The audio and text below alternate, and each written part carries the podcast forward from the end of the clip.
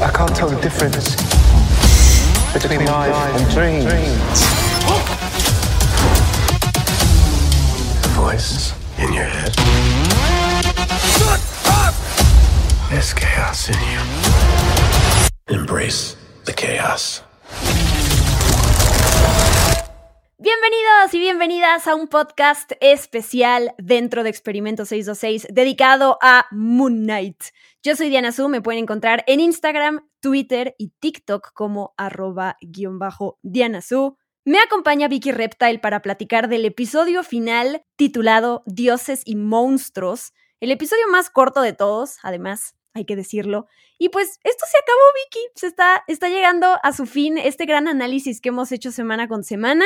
Siempre cuando además sucede con series que te gustan mucho, pues se siente ese vacío de, ay no, ya, ya se acabó esa, ese esfuerzo y ese tiempo invertido en investigar y analizar episodio con episodio. Siempre llegan series y películas nuevas, pero siempre se siente feito, ¿no? Como ese hoyo que te deja después de que viste algo muy bueno. Ay, sí, no puedo creer que se terminó Moon Knight. Siento que seis episodios fue muy poco.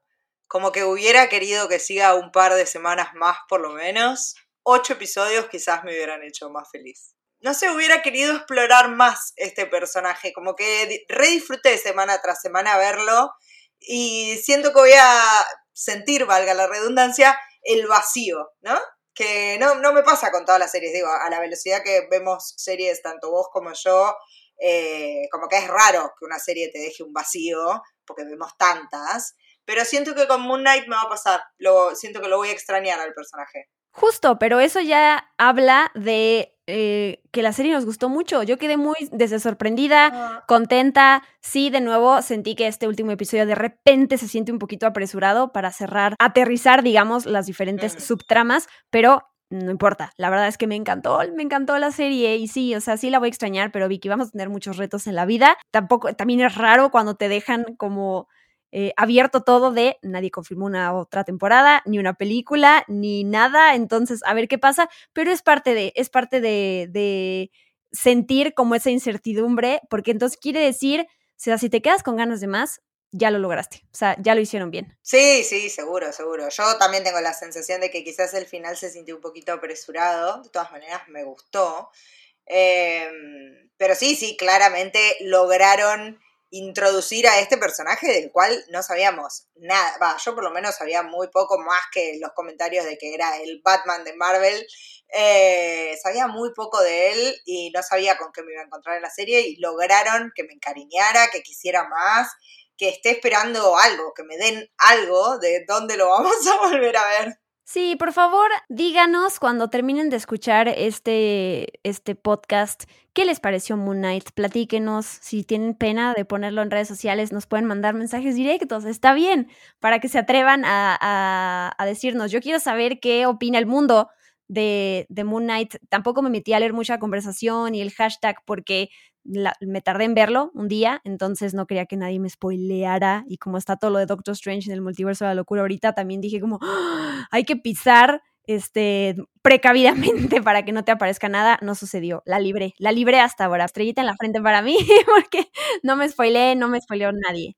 Estuvo, estuvo difícil porque como vos decís están las dos cosas y sucedieron el mismo día el preestreno de Doctor Strange y el final de Moon Knight, era como ya fue, hay que cerrar las redes sociales hasta que hayamos visto todo porque esto es un caos, o sea, con Doctor Strange creo que la noche anterior ya se habían empezado a filtrar cosas, era como, todo, todo era brasa encendida en Twitter. Fue como, ok, no voy a abrir nada. Vamos a hablar, eh, analizar este último episodio de Moon Knight, por lo menos el último episodio de la primera temporada que desde la recapitulación que hacen y que te muestran escenas de, de, lo que pasó en los episodios anteriores y hacen énfasis en el tercer sarcófago que aparece ahí, dije, ya, ahora sí nos van a hablar de la otra personalidad de Mark y de Steven que, que no se ha visto. Digo, no me voy a adelantar porque eso además tiene que ver con la escena post créditos, pero eh, me gustó eso porque le invertimos tiempo en este podcast para hablar de esa personalidad y si bien no nos debían nada, no tenía por qué salir porque nosotros lo pedíamos, fue bonito que al final sí, sí saliera, ¿no? Como que disfruté eso, como, como hice bien la tarea y fui recompensada. Eso me gustó. Sí, sí, a mí también me gustó. Cuando lo vi ahí en, en, la recapitulación dije, por fin, por fin, Dios, vamos a tener algo. Y si bien es como vos decís, ¿no? Casi que la confirmación, confirmación llega en la escena post créditos. En el medio tenemos otra, ¿no? Hay, hay como hay una que vale como confirmación también y fue como, oh, era hora, era hora de que nos, nos dieran la razón. Exacto. Y después de eso, ahora sí entramos en la acción que no se había desarrollado en el episodio pasado, porque es cuando conocimos el pasado bastante trágico de Mark y cómo acompañamos a Steven a descubrirlo. Pero aquí ahora sí, ¿no? Tenemos otra vez el cuerpo de Mark después de los disparos que recibió, que sí, o sea, no hay duda de que falleció y lo dejan ahí el cuerpo después de que Leila se acerca y le da un beso y todo eso que obvio pensé como en la típica escena de Disney de le va a dar un beso, se le va a caer una lágrima y se va a despertar por la magia del amor. No sucedió porque además no venía el caso una trama así. Pero bueno, lo pensé, lo pensé. Dije, a fuerzas tiene que regresar Oscar Isaac, o sea, algo, de alguna, con alguna magia, ¿no? Después nos explican. ¿Qué tal este momento cuando Harrow ya tiene la estatuilla de Amit y su bastón se convierte, eso estuvo padre, se convierte en, pues, la, con la cabecita de Amit, ¿no? De cocodrilito. Me gustó es, y vemos más de la magia esa de color púrpura.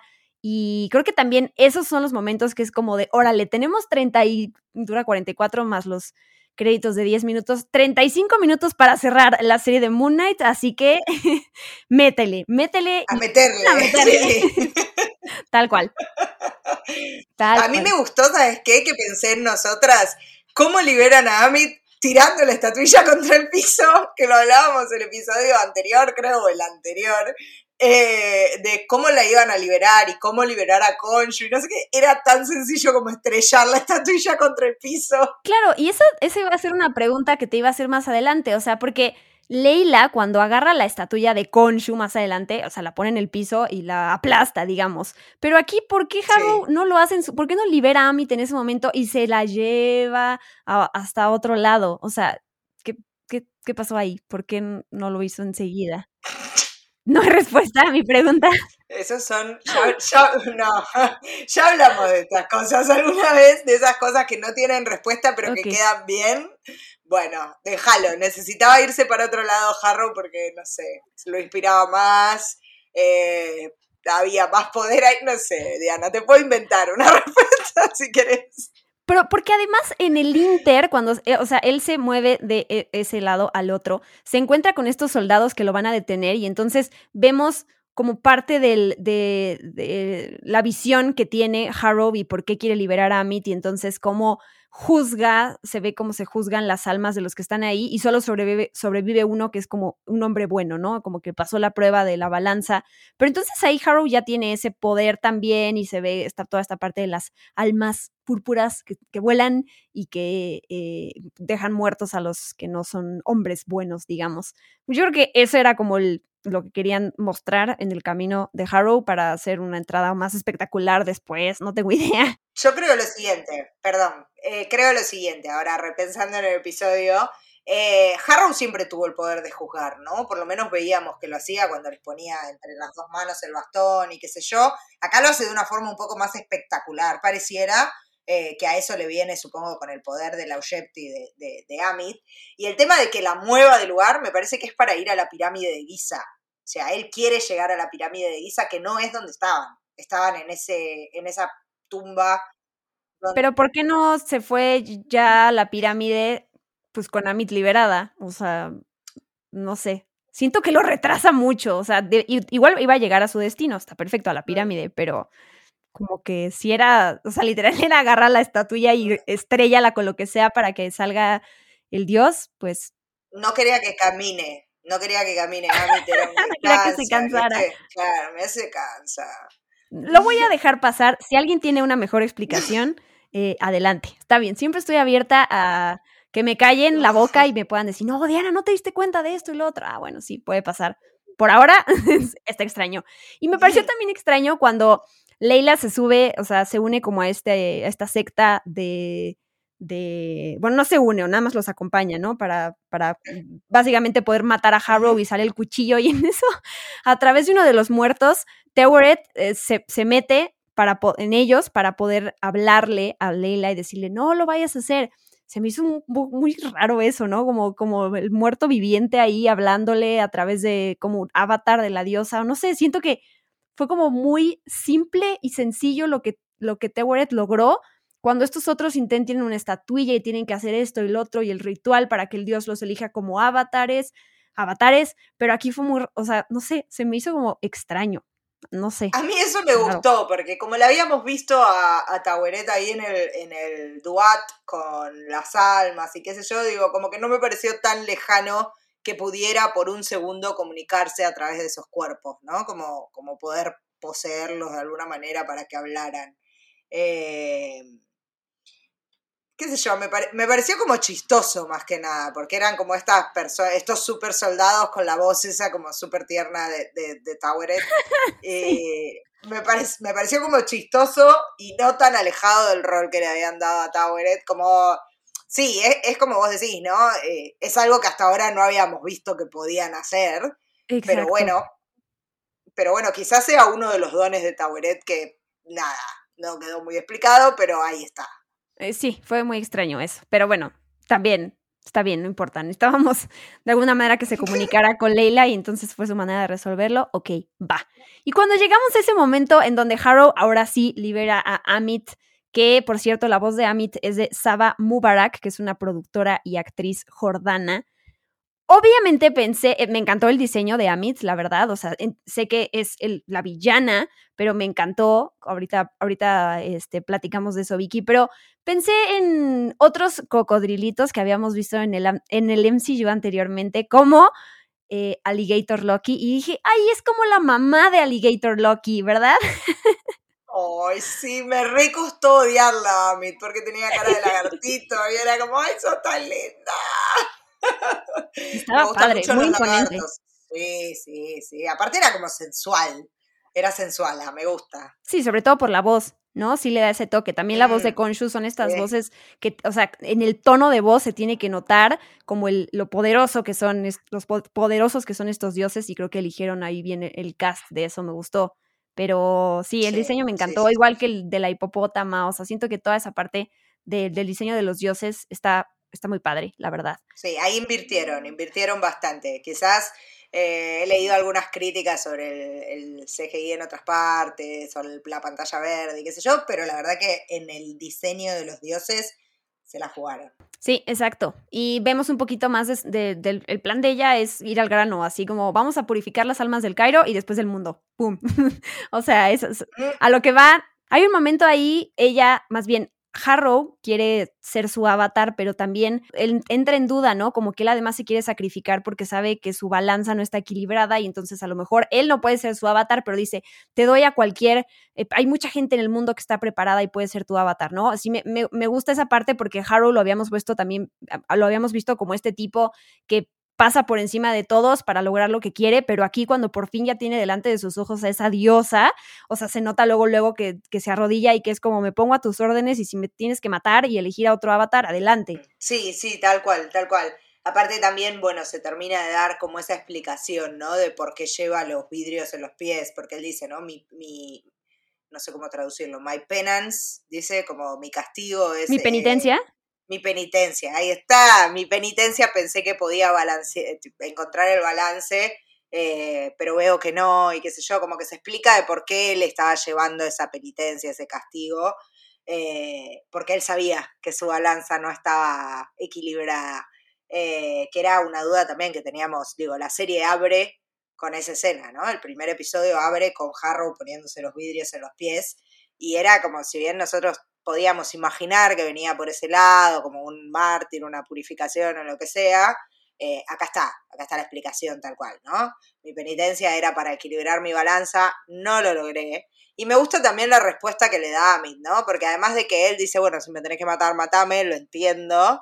Eh, ella le dice, antes tuve un avatar con, una balanza equilibrada y terminé eh, encerrada en una, en una estatua ahora quiero cambiar las cosas. Me gusta eso también. Sí, sí, está padre que cierren como que esas dudas que, que nos habíamos planteado desde el primer episodio y que eh, como que regresen a eso. Eso está, eso está cool. Cuando Konshu le propone a Leila que sea su avatar para poder derrotarlos porque le dice es la única manera. Konshu se refiere a ella como pequeño insecto o bichito, como decía en los en los subtítulos en español. Y pues recordemos que eh, el papá de Leila le llamaba pequeño escarabajo o little scarab, entonces fue como una manera también ahí de, tocar fibras sensibles para convencer a Leila y al final no lo logra. Eh, la, el siguiente, la siguiente escena creo que es de mis favoritas del episodio, que es cuando Mark está en la pradera, bueno, no, es la pradera, son los, los campos eh, de trigo. Los campos, de los la pradera, ¿ves? Más bonito. La pradera eh, tiene, tiene como una connotación más, más linda, más de, bondad y paz.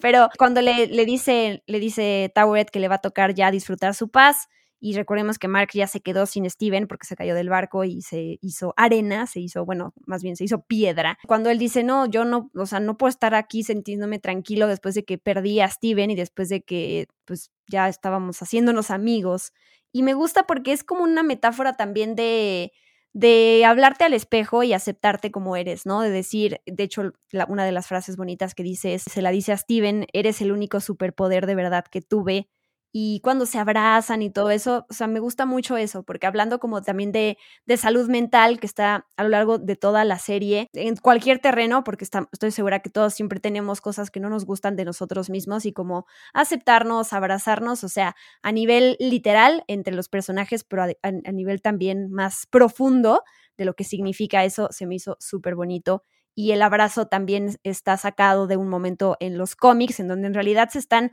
despidiendo Steven y, Mark. Aquí están eh, saludándose, digamos, porque ya van a estar juntos. Y pues nada, se me hizo muy, muy bonita esa escena. También rápida, porque era como de no podemos detenernos en este momento emotivo, pero está padre que la hayan incluido. Sí, sí, a mí también me gustó. Me gustó porque además eh, es eso, ¿no? Llegar a la aceptación de quién es uno y Mark llega a la aceptación de que él es uno con Steven sin él no, no está completo y tiene que ir a buscarlo, ¿no? Y, e incluso llega a rechazar esa, esa, vida de paz eterna y qué sé yo. Eh, y me gusta tanto que la escena eh, además termina con, con Toweret gritando Osiris, eh, Big Softy, le dice, ¿no? Como sensiblón o una cosa así. Y es porque ellos están a las puertas de Osiris y es Osiris quien los devuelve a la vida, ¿no? Que les larga como esa, esa luz del sol y los devuelve a la vida, les abre las puertas para que regresen. Sí, menos mal, porque es el, cuando dice, ok, ¿cómo le vamos a hacer para que, para que regresen a, a, la vida? Y claro, en ese momento Moon Knight también está de regreso, porque como Leila también ya eh, liberó a Konshu, entonces también en ese momento eh, bueno, todo se da para que Moon Knight también pueda regresar, los poderes puedan regresar. Y mm, bueno, algo importante que, que, pasa antes de eso, o que por lo menos es espectacular, a mí me gustó, la pelea de dioses. O sea, ver, ver cómo se dan de golpes entre Amit y Konshu me gustó. Estas, aparte, cada uno con su diseño tan creepy, como que verlos cómo se lanzaban de un lado al otro, es como, ¡sí! me gustó eso. Sí, yo siento que fue un momento medio Godzilla versus Kong. sí, totalmente. Konshu, versus Amit. Yo creo que igual era algo que teníamos que, lo había dicho en el episodio anterior, ¿no? Era una de las cosas que sí o sí teníamos que ver, a Konshu peleando contra Amit. No me lo imaginé que iba a ser en ese tamaño. O sea, realmente no me lo imaginé tan grande, pero, pero me encantó, me encantó. Fue como un poco Transformer también, no sé, me gustó. Sí, porque además lo lógico era que, que peleara, eh, digamos, a nivel de actores Oscar Isaac con Ethan Hawke, ¿no? O sea, pero que hayan puesto a estos, a estos dioses así, tal cual, dándose de golpes, sí, sí, como dices, es la batalla de, Godzilla versus Kong, eso está cool. Y hay, hay un, algo importante ahí también, que es cuando Konshu le promete a tanto a Mark como Steven que siempre y cuando le ayuden los va a liberar, eh, adelantándonos a esa escena post créditos que te nos recuerda que Konshu es, una, es un dios muy manipulador, o sea, aquí no es de, ay, bueno, pero como ya se encariñó tanto con, con el avatar de Mark, pues ya en realidad ahora los va a tratar bien. No, no, no, o sea, él quiere que trabajen para él y quiere que hagan las cosas como él quiere eh, y además como, como, los revive, eso es la segunda vez que le da o sea, una oportunidad a Mark de volver a la vida, como que él no se anda con, con cosas de, bueno, sí, de ahora en adelante vamos a llevarnos bien y, tenemos una relación sana. No, no, no, no, no. Eso no pasa. Creo que es buen recordatorio de que Konshu no está ahí para ser amigos. No, y que es traicionero, ¿no? Porque eh, justo ahí es, eh, cuando le dice, tipo, nos vas a tener que liberar a los dos. Y entonces ahí hay como un segundo de pensamiento de Konshu, ¿no? Que se queda como, ok, sí, a los dos. y entonces ahí uno ya sabe que va a agarrar otra personalidad, ¿no? Que ya además nos la habían como vuelto a recordar en ese, en ese previously. Eh, el episodio es como ese both que usa, ahí es cuando uno sabe, acá se condenó, porque dijo dos nada más. Sí, sí, sí, sí, tal cual. No vimos el, el área gris de lo que está alrededor de... Claro, claro. Hay que leer la letra chica de los contratos, chicos. Sí. Exacto. Cuando además nos explican que ahora tienen que encarcelar a Amit, pero ahora en lugar de en una estatuita, en un cuerpo, que al final termina sucediendo a través de, de, Harrow, pues Toweret toma, de, hecho también de los momentos más importantes del episodio, Toweret toma el cuerpo de Leila como avatar temporal, que no sabemos si va a ser algo temporal, y ¡pum! Tenemos a esta la primera superheroína egipcia y eso en muchos niveles es muy importante. Más allá, porque al ratito voy a platicar algo que él comentó el director de algunos episodios, más allá de quién qué reinvención de qué personaje de los cómics podría ser esta superheroína, el tener a una superheroína egipcia, o sea, y la primera, y lo que es la representación en la pantalla, y cómo se ve Leila, y pensar como en las niñas que la vean y digan, wow, yo me veo así, y todo esto que luego discutimos de por qué la inclusión y por qué la representación y por qué todo eso es tan importante. Eh, eso también pues me hizo muy feliz. Y sí, podemos llegar a pensar que este, este personaje es una reinvención de qué personaje de los cómics, Vicky. De Scarlet Scarab, ¿no? Que es como el que venían tirándonos en la nariz todo el tiempo con las figuras del escarabajo, sobre todo en el episodio anterior con el escarabajo en la, en la bandita, en la curita que tenía en el dedo y qué sé yo, y la bufanda del padre y un poco el nombre, ¿no? Eh, a mí lo único que me hace ruido de todo esto coincido en todo lo que decís de la representación y qué sé yo, pero es qué tendrá que ver el escarabajo rojo con Taweret. Solo Jesucristo lo sabe. Taweret tiene un escarabajo en su, en su collar que trae. tiene como la forma, tiene un... Ah, no lo vi ese detalle. ¿eh? Sí, o sea, ya ves que, o sea, está la hipopótama y tiene la cabeza y un, pues algo en la cabeza, no sé cómo llamarle. Ya ves que tiene estas pulseras en los brazos y, y el, o sea, cómo está vestida, justo en el pecho tiene un escarabajo eh, eh, azul. Entonces de ahí también, de hecho Leila, en frente a su cuello, también tiene ese escarabajito que se le pone ahí. Entonces me imagino que como de diseño a diseño, ahí es donde se conserva esa, pues esa peculiaridad de tener el escarabajito. Sí, sí, ahí, ahí la estaba viendo, ahí la estaba viendo, ahí la estaba viendo. Pero es azul y el traje es rojo. es dorado y rojo. Es como, mmm, están chicos, es, es, una cuerda que cada vez está más finita esta. Nada, igual súper cool el traje que le pusieron a, Leila, me parece que es incluso más cool que el que tiene Moon Knight. Es como, wow, lo requiero. Em, y obvio que me, que me parece genial lo de la representación. Me parece un poco... Eh, sobrecargada la frase, ¿no? De, ¿sos una superheroína egipcia? Sí, sí lo soy. Como que fue un diálogo medio mersa, pero está bien, se lo vamos a perdonar. Sí, son esas cosas que se, o sea, ya se sobreentienden, no tiene que haber un personaje que te diga como de, sí, esto que acabas de, de, pensar, yo te lo voy a explicar porque a lo mejor eres muy tonto y no te diste cuenta. Sí, estoy, estoy de acuerdo. No hay que subestimar tanto al espectador, ya entendimos. Ya entendimos, pero sí, puede ser, o sea, era innecesario como esa, como que meter a este personaje ahí en el fondo que tuviera que decir, wow, eres la primera, no, ¿qué le dice? Eh, eres una superheroína egipcia. sí, pues sí. Claro, es como, sí, sí, ya entendí, ya entendí, está buenísimo, digo, resalto lo de la representación, pero cuando ponen ese tipo de escenas, es cuando se siente forzada. Digo que no, acá no tanto porque el personaje de Leila fue recontra desarrollado y porque se entiende de dónde viene y siempre fue como súper fuerte a pesar de no ser un, avatar de un dios. Eh, pero cuando hacen esas cosas es cuando se siente forzada la trama. Entonces es como, no, no era necesario.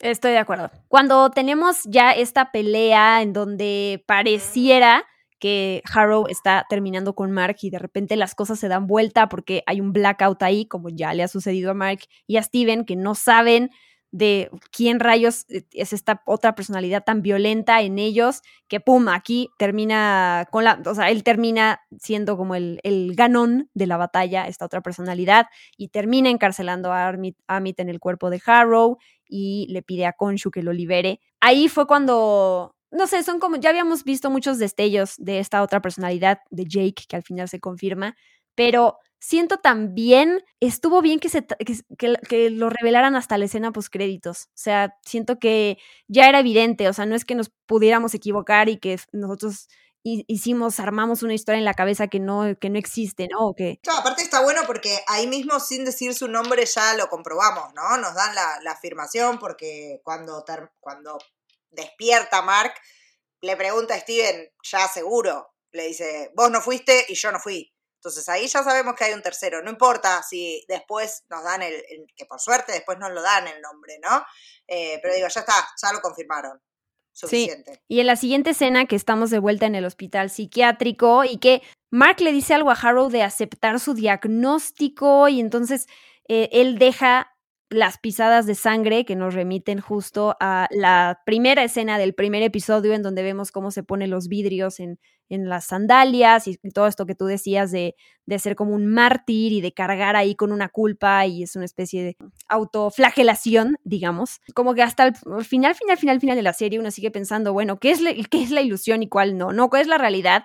Y ahí eh, los dos, Oscar Isaacs, Mark y Steven, justo pues asumen que es una ilusión cuando ven este rastro de huellas ensangrentadas de Harrow y entonces, eh, de nuevo, me gusta que las cosas tampoco sean, eh, se quedan abiertas, o sea, podemos llegar a una conclusión, pero cuando la siguiente escena vemos a Mark despertando en su cuarto, sí es como de, ¡ah! Sí, porque además me parece que, que todo el tiempo a nosotros nos construyeron como si fuéramos eh, iguales a Steven, ¿no? Digo, el espectador cumple un poco el rol de Steven también, ¿no? Este que va descubriendo las cosas y esos baches de información son los mismos que tiene Steven. Digo, algunos ya los pudo rellenar, pero hay otros que no. Entonces descubre esa, esa, eh, esa ilusión del pabellón psiquiátrico. Después se despierta en su casa. ¿Qué pasó en el medio? Quizás ni siquiera ni, ni Mark ni Steven lo sepan. Solamente se despiertan ahí. Sí, eso, eso queda ahí abierto, pero además es bonito porque se cierra este círculo del primer episodio, se escucha la canción, la de A Man Without Love de Engelbert, eh, digo, Engelbert Humperdinck, que esa ya se había escuchado en el primer episodio, y, y tenemos ahora un Mark y un Steven que ya pueden convivir de una manera diferente. Eh, hay dos pececitos, muy importante, que me imagino. Eso te iba a decir, sí. Son dos ellos y ahora tienen dos Gus. Me encantan. Esa balanza ahora es diferente. Y eh, tal cual, o sea, se ve este mismo Oscar Isaac en la cama con la misma pijama del primer episodio. Eh, ya sabemos que ya cambió la situación entre él y su otra personalidad, por lo menos estas dos. Y lo que pasa cuando se levanta de la cama y se cae porque está amarrado, como vimos al principio, que está la arena alrededor de la cama y decimos qué está sucediendo, no sé qué está pasando. De nuevo, es como es, es comenzar de nuevo todo, pero ya, o sea, sí hay, sí hubo progreso, ¿no? Entre Steven y Mark, lo más importante, y todo lo que pasa. Entonces, me, me gusta ese toque de. Bueno, no quería yo que todo fue, yo te lo dije, que todo fuera a terminar como de, ¿fue un sueño? ¿Lo imaginó? No, aquí sabemos que hay cosas reales, aunque tampoco podemos afirmar ni, ni, ni confirmar nada de qué es real y qué no, pero me gusta como ese juego de, volvimos al principio. Sí, sí, yo creo lo mismo, creo que es como una vuelta al principio y que detrás del telón ahora está esta tercera personalidad, ¿no? Que nos la revelan en la escena post créditos. Sí, ya, hablemos de eso. Hablemos de ese. Claro. De la escena de. Aparte, vemos el patito, vemos un dibujo en la mesa, vemos un vaso lleno de arena que de repente se cae y se convierte como en café, o no sé, leche o chocolate o no sé qué, derrama. Y ahora es Harrow, el que es un paciente en el hospital. Ahí se ve el nombre Sienkiewicz, Sienkiewicz que es un guiño al dibujante de cómics Bill Sienkiewicz, no sé si lo, lo bien. ¿Qué pensaste de esa escena de ver a Harrow ahí sentado?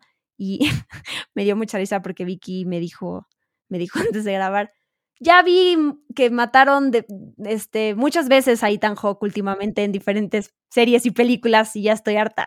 Vicky me dijo eso y me dio mucha risa. Dije, sí, cierto. Porque ¿en cuál era? El, el nombre del norte, me dijiste, ¿verdad? En el nombre, claro, el hombre del norte que lo tiene Ethan Hawke, donde también muere. Eh, spoiler. Ah, pero ese spoiler sucede a los, principios, los primeros cinco minutos de la película. Sí, sí. Este, está en el trailer, además. Sí, es la trama, básicamente. Pero sí, en una semana vi morir a Ethan Hawke dos veces.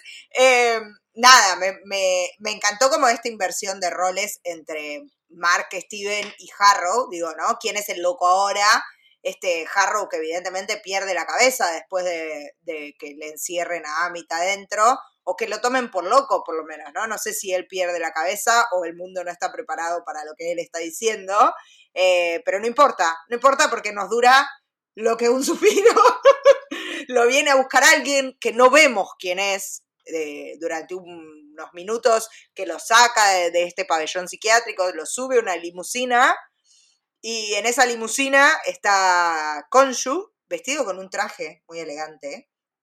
Eh, y, mm, y ahí es cuando nos revelan que está la tercera personalidad de Mark y Steven, Jake Lockley, que es el conductor de esta limusina, que lo sacó del pabellón psiquiátrico, y que parece no tener ningún problema con los métodos de, de ¿no? Porque Konshu le había pedido a Mark en el medio de la pelea que para liberarse de Amit de una vez y para siempre lo matara a Harrow. Y tanto Mark como Steven se niegan a eso y le dicen, si querés matar a alguien, hace vos el trabajo sucio, le dicen a Konshu. Eh, pero bueno, de fondo está este Jake Lockley que no tiene ningún problema en matar a Harrow, abre la ventanillita ahí de la limusina y le dice en un español maravilloso, gracias Oscar Isaac, te queremos mucho, te tocó el turno de perder y Tuki le mete un tiro. Pero antes, quiero nada más rescatar una cosita que pasa ahí, que es justo cuando llega este hombre misterioso con sus guantes negros y que se lleva a Harrow en una silla de ruedas, hay un código eh, QR ahí en un póster en la pared que recuerdan, esto ya ha pasado varias veces en la serie, hay varios códigos que si ustedes escanean los lleva a un cómic gratuito de Moon Knight. Y este que aparece, este código que aparece en el último episodio, te lleva a un cómic que se llama Moon Knight Acts of Evil Issue 1 de 2019, que en ese cómic Moon Knight lucha contra Kang el Conquistador. Kang, este personaje que pues ahí conocimos en Loki, bueno, la variante en realidad de Kang, que sabemos que va a ser el villano importante de la fase 4 del MCU y que sabemos que va a aparecer en Ant-Man and the Wasp Quantumania y eh, pues ahí está, por lo menos un pequeño guiño de alguna manera muy escondida, aparece Kang. Uh, intenso. ¿Qué tal? Intenso. Intenso. Pero Vicky, ah, creo que es, o sea, para quienes no recuerdan lo que, lo que contamos sobre Jake Lockley, sobre esta tercera personalidad, porque es importante además que llegue en una limusina, porque habla un poquito de, de lo que es el, este, esta personalidad en los cómics y lo que toman aquí para, para la serie. Sí, sí, para los que no se acuerden, en realidad en los cómics Jake Lockley es eh, un conductor de taxi, no es un conductor de limusina. Eh, y es como el contacto más urbano que tiene Mark eh, con la realidad, ¿no? Es el que se ocupa de conseguir información, el que está ahí en las calles recopilando información y qué sé yo. Yo creo que un poco se han corrido de, esa versión eh, y han creado una nueva, ¿no? Es un neoyorquino, además, digo, acá lo vemos claramente latino, eh, conduciendo una limusina en vez de, de un taxi. Pero bueno, por lo menos la boina, que es característica del personaje, la tiene está conduciendo algún tipo de vehículo para otros, eh, así que vamos, vamos a darles el ok acá. Pero ¿sabes lo que se me hizo interesante de que sea una limusina? Tú habías comentado que en los cómics el personaje de Steven, la personalidad de Steven es un multimillonario. Entonces, el ver aquí que, digo, de nuevo una reinvención del personaje, a lo mejor aquí en, en el MCU Jake eh, no tiene un taxi, pero tiene una limusina porque es rico en lugar de Steven, como en los cómics. Entonces, a lo mejor por ahí va, se ve la placa de la limusina que dice SPKTR, como de Spector. y no sé, a lo mejor deciden que este es el personaje que va a ser, que tiene mucho dinero, no lo sé.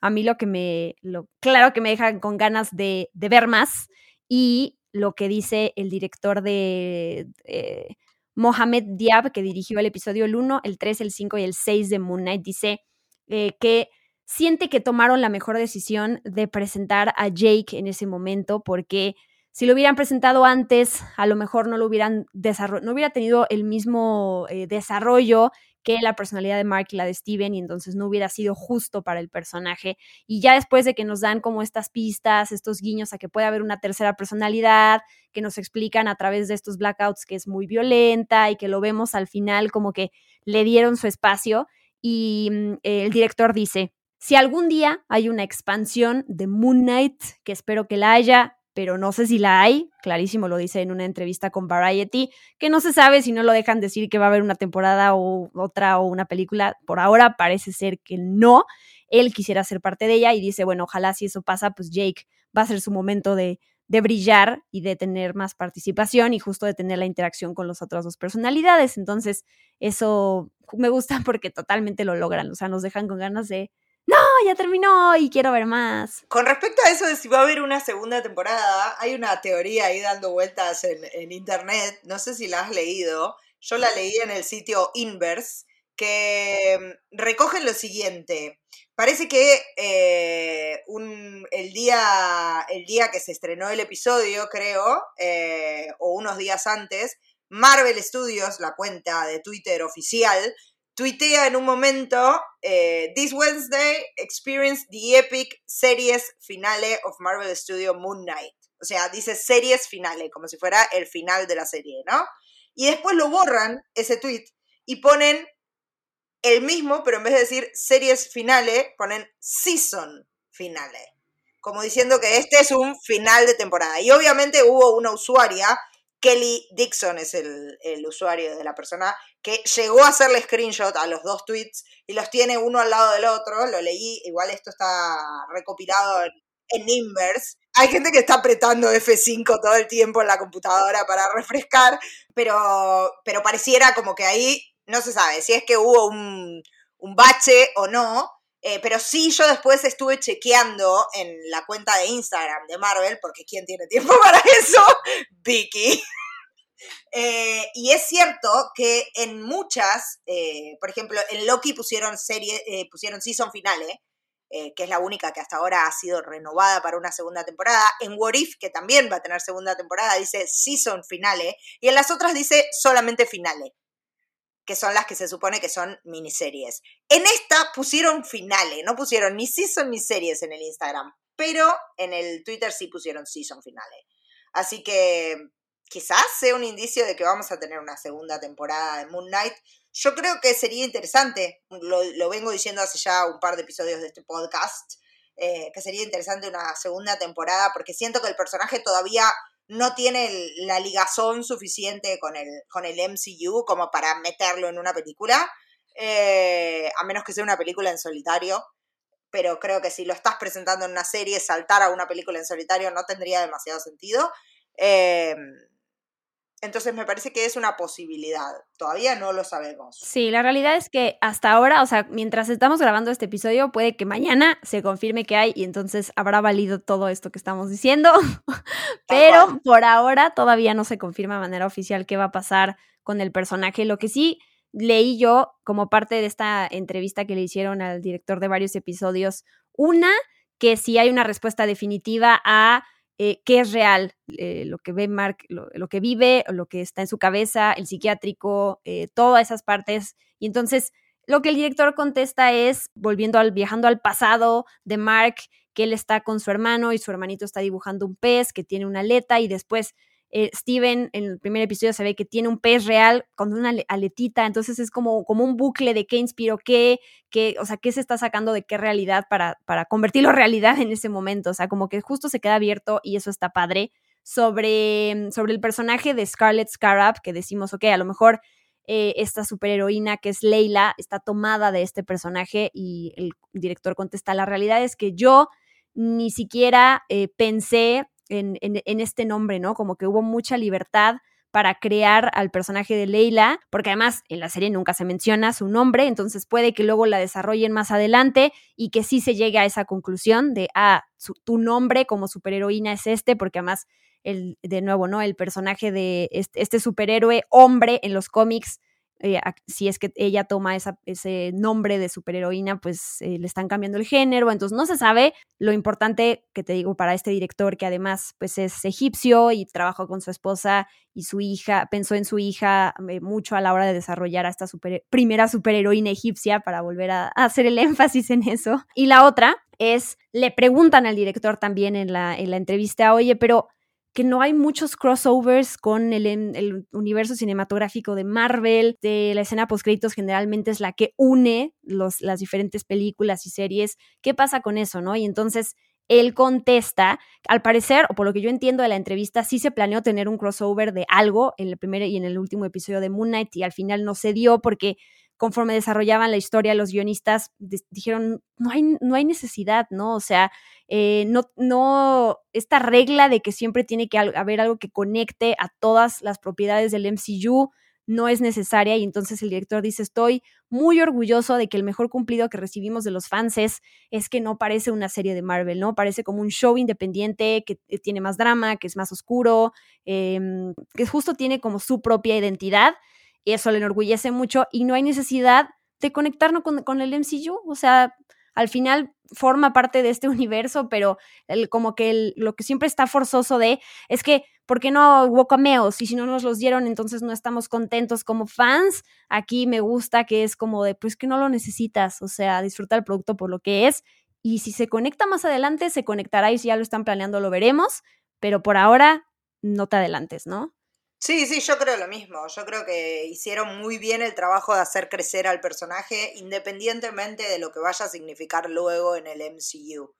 Eh, que está bueno eso, porque es como que el personaje se va a poder valer por sí solo y nos va a entusiasmar verlo donde sea que lo vayan a poner después, pero, pero ya está, ya lo crearon, ya es un personaje tridimensional. Eh, eso está, está buenísimo. Yo la verdad es que no extrañé ningún, o sea, Siento que un cameo lo hubiera sentido forzado porque no veo por dónde podrían haberlo agarrado. Eh, así que para mí no hacía falta, no hacía, la, serie se sostuvo por, por sí sola. Claro, y cuando nos llegamos a preguntar por qué no hay una conexión directa con el MCU, es más bien porque ya está, estamos sesgados, ¿no? Ya, es como esta parte de, bueno, es que esa es la regla, así funciona este universo. Y pues no, eso es como la, la exigencia que nosotros ponemos para a veces decir si nos gusta o no una serie o una película porque no cumplió con los cameos que tenía que tener y es como de no, no tenía que tener ningún cameo. O sea, tenía que funcionar su narrativa y la construcción de sus personajes y hasta ahí, ¿no? Una cosita más de la entrevista de, con, con el director sobre la representación y sobre por qué él estaba muy contento con, con esta superheroína egipcia. Contó algo bien bonito que dice que que cuando su hija tenía cinco años, todo el tiempo quería em, plancharse el cabello, ¿no? Quería que fuera liso su cabello. Y entonces dice que cuando la llevó a Disneyland, le dijo a Ana y a Elsa, cuando se formaron en la fila para conocer a las princesas de, Frozen, les dijo, por favor díganle a mi hija que su cabello es hermoso. ¿no? Y, y, que no hay necesidad de, de, planchárselo como otras princesas se ven que pues tienen el cabello lacio. Entonces, tener a Leila, eh, un personaje con este eh, cabello voluminoso, rizado, claro, le dio mucho orgullo que su hija pudiera encontrar esa representación de, mira, también se pueden así ver las superheroínas. Pues se me hizo muy bonita la historia de porque para ellos también a nivel personal significa tanto Moon Knight, porque, ah, otra cosa, dice que en, en Egipto Moon Knight se está convirtiendo en un orgullo nacional, ¿no? Como el equivalente de, Black Panther egipcia allá. Dice que, les encanta ver a las personas que detrás de la cámara hay egipcios, que frente a la cámara hay egipcios, hay música egipcia eh, y que ellos pues creen en sí mismos y entonces ver, verse representados en una serie tan grande y que ha sido tan buena, pues los enorgullece mucho. Entonces leí eso y dije como, qué padre, la verdad. Eh, sí, sí, es que la representación es fundamental, realmente es fundamental. Eh, pero bueno, tiene que ser como en este caso, digo, ¿no? Por eso quizás la frase a mí de la, de la niña me sacó tanto de onda, porque siento que la serie ya había dejado clara la representación, ya nos estaba contando una historia egipcia, ya nos estaba mostrando personajes egipcios, ya nos estaba mostrando su cultura. No hacía falta que me pusieran esa frase ahí, pero sin duda, sin duda. Además es eso, ¿no? Es poner delante, detrás de cámara, a gente de, del país, dar trabajo en ese país, dar trabajo a gente que se ve de otra manera. Digo, lo mismo sucedió con Shang-Chi y con cosas así. Me, me parece que el mundo es sumamente diverso y era hora de que las películas, y sobre todo las películas de superhéroes, empezaran a representar ese mundo diverso. Sí, y que como tú dices, lo, a lo que se aspira, además de que haya esa representación, es que sea la forma más orgánica y natural, ¿no? Sin tener que alguien decirte como de, miren, sí estamos siendo inclusivos, que a, que a veces hay que reforzar como ese mensaje y la intención, pero, o sea, lo ideal sería que no fuera así, ¿no? Que ya tú te des cuenta de que está ahí y que no dudes de si lo están haciendo o no, es como ahí está, no me, no me tiene que venir alguien a decir en la cara y reforzar el mensaje, sino que yo ya lo estoy viviendo, como dices. Eso está, eso está padre. Con que el director cuente cómo lo está tomando la gente en Egipto, que pues uno luego no se entera, repercusión que tienen estos tipos de shows cuando además se hacen en cierto país y se contrata gente, como dices, de ahí, sí se me hizo muy bonito. Y mm, pues nada, no sé si hay algo más que nos falte cubrir, alguna teoría, estamos contentas, tristes, porque pues se acaba este, este esfuerzo que hacemos semanalmente, pero por, por algo bueno. Sí, no, no tengo nada más para agregar, excepto que una pregunta, Diana Su. No sé, me dan miedo tus preguntas porque luego me dejas en jaque y me haces quedar Ah. súper mal, Vicky Repta. Yo, yo creo que igual la debes tener, la debes tener por ahí. ¿Cómo queda tu ranking top 3 de series de Marvel? O sea, mi top 3, sin, sin decir cuál es la primera y la última, es WandaVision, Loki y, Moon Knight. O sea, What If, Hawkeye y The Falcon and the Winter Soldier. Y no sé si me falta alguna. Creo que no. Esas son las tres. Tú, tú, no, tú Hawkeye la tienes más arriba, ¿no? No, no, no, estaba en mi top 3, pero Moon Knight, Moon Knight me gusta más que Hawkeye. O sea, Eh, ¿cómo queda tu top Mi 3? top 3 queda. WandaVision para mí sigue primera por una cuestión del, de lo que me conmueve esa serie. ¿eh? Segunda quedaría Moon Knight y tercera quedaría Loki. Y ahí cerquita, en un cuarto lugar, Hawkeye. Uh, no, ah, yo creo que dejaría WandaVision, Loki y Moon Knight. Pero podrían estar subiendo o bajando. Es que, es que Tom Hiddleston, Vicky, o Me sea, gustan es, Tom Hiddleston. sí, su carisma llena todo. Pero sí, Tom es as- igual Pero es, el, ¡Ey! Pero el de Oscar Isaac. Cla- sí, es que sí, por eso te digo, están ahí deambulando en esos lugares. Oye, son lugares con mucho mérito, el primero, segundo y tercero. Te digo, a lo mejor una sube y la otra baja, pero ahí están. Y a mí lo que me impresiona de Moon Knight es que una serie así, porque el carisma de, de Tom Hiddleston ya lo conocíamos, ya amábamos a Loki, ya, o sea, aquí lo ex- experimentamos más de su, de su ser, de su personalidad en Loki, pero aquí era un Moon Knight completo desconocido, ya lo decíamos, o sea, no, no sabíamos ni de dónde agarrarnos, ni, ni, ni por qué estar interesadas en la historia de un personaje que no conocemos y que logre eh, posicionarse así, habla muy bien de la serie. Así es, así es, sí, sí, sí, tal cual. A mí me, la verdad es que me parece una serie excelente, me parece que Oscar Isaac la rompió toda, ¿no? Me quedo sí con más ganas de haber visto más a Ethan Hawke. Por favor, Ethan Hawke, el próximo proyecto en el que estés, te pido que no te mueras rápido. necesito, necesito verte un poco más, ¿sabes? Si no, voy a tener que ver toda la trilogía de Linklater otra vez. Eh, no, pero, pero la verdad es que la serie me gusta mucho, me parece que plantea una temática interesante, además la salud mental siempre es algo que a mí me, me gusta mucho, eh, cuando se trabaja bien y a conciencia y se habla de eso en, la tele, me parece que es maravilloso, creo que por eso está en mi segundo puesto, no Loki, eh, porque habla de salud mental y lo hace con, responsabilidad y, con seriedad eh, y, no lo condena, ¿no? No, no es una, una visión que condena la, la enfermedad o la vuelve o la vuelve una condena para el personaje. Me parece que, que, por eso me gusta, me gusta tanto esta serie. Sí, yo también le tengo, le tengo mucho cariño y eh, quiero mencionar pues los títulos del MCU que vienen próximamente, Doctor Strange en el multiverso de la locura ya estrenó y vamos obviamente a hacer un episodio analizando la película. Eh, Mrs. Marvel, la serie de Mrs. Marvel estrena el 8 de junio. Luego Thor, Love and Thunder, eh, la película el 8 de julio. O sea, tenemos ahí como un mes de distancia más o menos entre cada una. Después, no sé si hay algo entre julio y noviembre, antes de que llegue Wakanda Forever el 11 de noviembre, si no cambia nada. ¿No tendría que estar She-Hulk? Ah, puede ser, pero es que ya no han confirmado la fecha, ¿o sí? Mm, me parece que no, pero. Me parece que no. Pero es este año, tienes razón, tiene que llegar este año, y porque ya hasta 2023 después tenemos Ant-Man and the Wasp, Quantumania, y tenemos Guardianes de la Galaxia Volumen 3, y tenemos eh, The Marvels o Captain Marvel 2, y también, bueno, hay un especial ahí de Groot, un especial de Navidad que va a salir este año también en Disney Plus, entonces se viene, se viene fuerte, pero ya sé que no es de este universo de Marvel, pero la serie de Obi-Wan, que no vi, ¡Ah! Dios, la espero demasiado. Yo también, yo también. Se va a paralizar el Sí. día. Así es, Vicky Reptile. Pues eh, ya podemos despedirnos de Moon Knight. De Moon Knight, pero nos volvemos a encontrar seguramente muy pronto para hablar de Doctor Strange. Yo soy Vicky Reptile, me encuentran en Twitter, en Instagram, así como arroba Vicky Reptile, me encuentran en Spoiler Time haciendo siempre un poco de todo, artículos, podcasts, videos en vivo, entrevistas, etcétera. Me encuentran en Radio Cooperativa los días jueves a la tarde hablando de cine y series y creo que eso es todo. Ay, se terminó Moon Knight. Te vamos a extrañar, Moon Knight. Te queremos mucho. TQM, Oscar Isaac, e Ethan Hawke. TQM. Y. Sí, a las dos. eh, ¿Cómo se llama? La actriz se llama Calam. Cal- Es muy difícil. Bueno, es muy difícil. la superheroína egipcia. TQM también. Sí, va- vamos a extrañar a la cocodrilita Amit y a el señor pájaro, de alguna manera, Konshu. ¿Khonshu? Sí, sí, sí. Y a nuestra hipopótama. A claro, tienes razón, ya la andaba yo olvidando, sí. Y al pececito con una aleta, al tipo. Nemo, Sí. que tiene una aletita más bebé.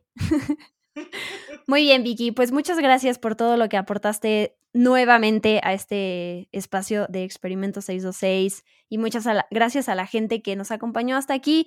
Yo espero que, mm, que la gente que estaba esperando que la serie ya estuviera completita, disponible en Disney Plus, para ahora sí arrancarse a verla, pues escuchen nuestros, epi- nuestros episodios, porque son, son un gran complemento para, para ver los episodios de Moon Knight y disfrutar más la serie de Marvel, ¿verdad? Yo echándome flores, porque pues las, las merezco, las merecemos. Estrellita para vos, estrellita para mí. Todos los episodios de este podcast Experimento 626 están en todas las plataformas de podcasting. Pues ahí los encuentran en Spotify, Amazon Music, Apple Podcast, Google Podcast y demás. Yo soy Diana Su y me despido. Bye bye.